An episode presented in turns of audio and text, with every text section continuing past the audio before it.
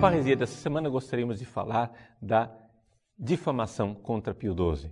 Uma grande obra da difamação de quem? Dos comunistas soviéticos. Pois bem, todo mundo conhece a história de que Pio XII de alguma forma teria prejudicado os judeus. Existe uma peça de teatro que foi publicada em 1963, chamada O Vigário, em que Pio XII é colocado como um frio nazista que contribuiu e que incentivou Hitler. Imagine, Pio XII incentivando Hitler dizendo: é isso mesmo, nós temos que fazer o Holocausto, nós temos que exterminar os judeus. Segundo o Vigário, essa peça teatral, teatral da década de 60, Pio XII teria sido amigo de Hitler e então, exatamente aí, ele provocou o Holocausto. Pois bem, hoje nós sabemos que essa peça teatral de 1963 foi totalmente feita, forjada pela KGB, ou seja, pela União Soviética, pelo serviço secreto comunista que queria destruir Pio XII. Por quê? Porque os comunistas não conseguem conviver com o Vaticano, porque os comunistas não conseguem conviver com o papado. Existe uma verdadeira guerra entre o comunismo e o papado, e essa guerra é histórica. Não é à toa que um tribunal italiano chegou à conclusão de que o assassinato, tentativa de assassinato de João Paulo II teria partido da KGB. Vejam, existe um longo e histórico desafeto entre os comunistas e o papado. Pio XII foi uma das vítimas mais famosas dessa realidade. Por ordem de Nikita Khrushchev, a KGB começou a montar uma farsa para incriminar Pio XII. O lema da KGB era esse: os mortos não se defendem. Já que Pio XII já estava morto, o que é que aconteceu? Vamos incriminá-lo. Vamos forjar documentos. E assim eles conseguiram fazer documentos que aparentemente incriminavam Pio XII, documentos falsos, mas que dariam a impressão de que Pio XII era amigo de Hitler. Foi baseado nesta farsa que foi feita a peça de teatro O Vigário de 1963. Acontece o seguinte, que com a pesquisa histórica dos anos seguintes, se chegou à conclusão exatamente do contrário. Os arquivos da Alemanha mostraram claramente que Hitler odiava Pio XII e que Hitler fazia de tudo para acabar com Pio XII. Pois bem, quando caiu por terra essa história, com documentos e provas históricas evidentes de que Pio XII não havia provocado o Holocausto, não havia incentivado Hitler, não era amigo de Hitler, então a inteligência soviética, através da sua desinformácia, fez o quê? Mudou a tática. Andropov, então chefe da KGB, mudou a mentira, já que não se podia dizer que Pio XII era amigo de Hitler. Agora podemos dizer que Pio XII se silenciou, ficou calado. Foi aí que surgiu aquele livro famoso de 1999 de John Cornwell, O Papa de Hitler, a história secreta de Pio XII. Foi publicado aqui no Brasil pela editora Imago no ano 2000. Pois bem, o livro é totalmente infundado.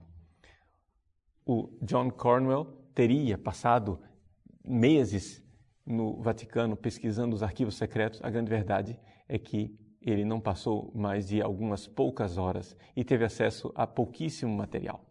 Isso está comprovado e o que nós sabemos que as teses que estão nesse livro, O Papa de Hitler, não tem o mínimo fundamento. Se você quer saber realmente o que é que os arquivos secretos do Vaticano dizem a respeito de Pio XII e do nazismo e a Segunda Guerra Mundial, você então leia o livro do padre doutor Pierre Blé, que é um jesuíta.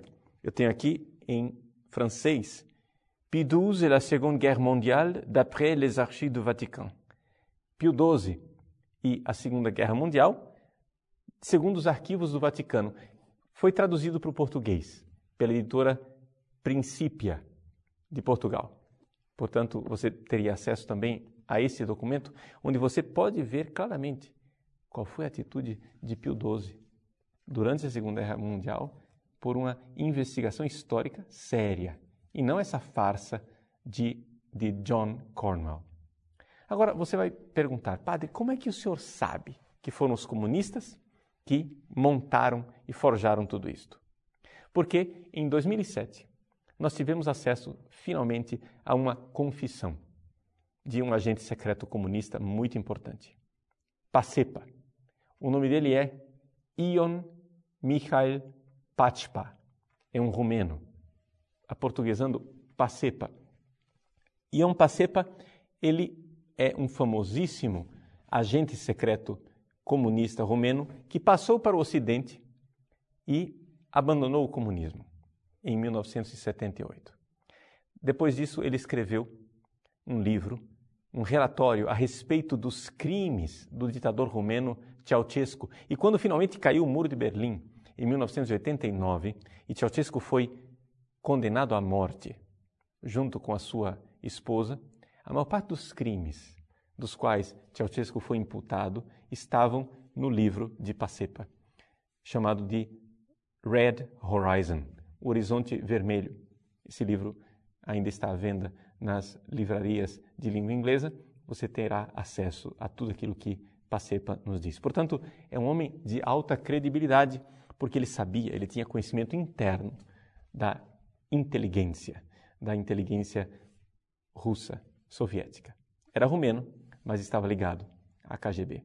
Pois bem, Pacepa nos diz com toda clareza que foi por ordem de Nikita Khrushchev que se iniciou a difamação de Pio XII. E o lema da KGB nessa época era exatamente este: os mortos não se defendem. Já que os mortos não se defendem, vamos caluniar Pio XII. Assim, nada se poderá dizer. Acontece que a coisa foi um fracasso. Um fracasso por causa exatamente dos documentos que surgiram, dizendo que aquela mentira, aquela desinformácia, aquele, aquela desinformação a respeito de Pio XII era totalmente infundada. Então, Antropov muda o rumo da história e surge agora essa nova tese de que, não, Pio XII não colaborou com o Holocausto, mas foi um homem que silenciou e nada disse é uma verdadeira calúnia, uma verdadeira difamação. Pio XII não ficou silencioso. Pio XII fez muito pelos judeus e isto os judeus da época da Segunda Guerra Mundial admitiram com toda clareza. O próprio Albert Einstein, por exemplo, disse o seguinte, declarou logo após a Segunda Guerra Mundial: só a Igreja Católica protestou contra o assalto hitlerista à liberdade. São palavras de judeus que viveram aquela época. O rabino Mor, de Roma, é? fez com que toda a comunidade judaica de Roma agradecesse a Pio XII, grande defensor dos judeus. Por isso, é totalmente infundada essa história. Agora, você vai me perguntar, mas padre, por que os comunistas são assim? Por que, que os comunistas querem caluniar? Vejam, aqui é necessário você, para você entender isso, você entrar dentro da visão de mundo marxista. Para Marx, não existe verdade. Existe simplesmente a matéria. A matéria, ela é caótica, a matéria, ela não tem lógica, a matéria, ela não tem racionalidade. Na verdade, o mundo material vive um eterno conflito dialético. Agora, dentro desse mundo material existem as ideias. E nós, seres humanos, criamos ideias para defender os nossos interesses. Por isso, não existe verdade. A única coisa que existe é ideologia, ou seja, uma verdade criada para defender os meus interesses. É assim que comunista mentiroso é quase uma repetição de ideias. Ou seja, o comunista, ele sabe que precisa mentir, mentir, mentir e mentir para defender, porque ele usa as palavras para uma guerra, uma guerra de interesses. Ele não está procurando a verdade. Nós cristãos, ao contrário, cremos que existe uma verdade. Porque o mundo não é uma matéria caótica. O mundo foi criado por Deus, que é o Logos, e portanto, o mundo, ele tem esta realidade lógica, logos, verdade. Existe uma verdade a ser descoberta e faz parte da nossa missão de cristãos e de seres humanos buscar a verdade. Nós precisamos cada vez mais buscar a verdade. Por isso, não se admire. Quando você encontrar socialistas, quando você encontrar comunistas, quando você encontrar simpatizantes do pensamento marxista que mentem, que caluniam, que inventam, é um método tão antigo quanto o próprio movimento comunista. O pai da mentira, que é Satanás, ri no inferno, feliz da vida com tudo isso que é feito pelos comunistas. Nós, infelizmente, vivemos num mundo em que as informações são pervertidas por essas pessoas de esquerda, exatamente porque sabem que o que importa não é conhecer a verdade. O que importa é mentir, mentir e mentir, para que a mentira repetida várias vezes seja aceita como verdade. Nesse sentido, os comunistas são realmente filhos do pai da mentira. São homens que não buscam a verdade porque não creem que a verdade existe. Não há dúvida que eles irão odiar todo e qualquer católico que esteja repetindo a verdade. E já que não se pode debater com os católicos burgueses, então o que eles fazem? Difamam. Esse é o método. Esse é o jeito de eles agirem. Por quê? Porque o pensamento burguês não pode ser objeto de debate. É interessante você também saber isto. Um comunista nunca debate ideias com os seus adversários. Por quê? Porque eles têm essa concepção de que se ele começar a debater com você na sua lógica burguesa, ele irá perder. Ele deve seguir uma outra lógica, que é a lógica comunista. O pensamento burguês deve ser denunciado. Se possível, difamado, desacreditado, desmoralizado.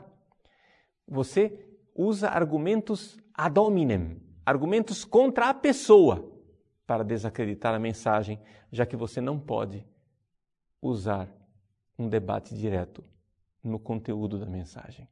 Esse é o método da esquerda. Sempre foi, sempre será.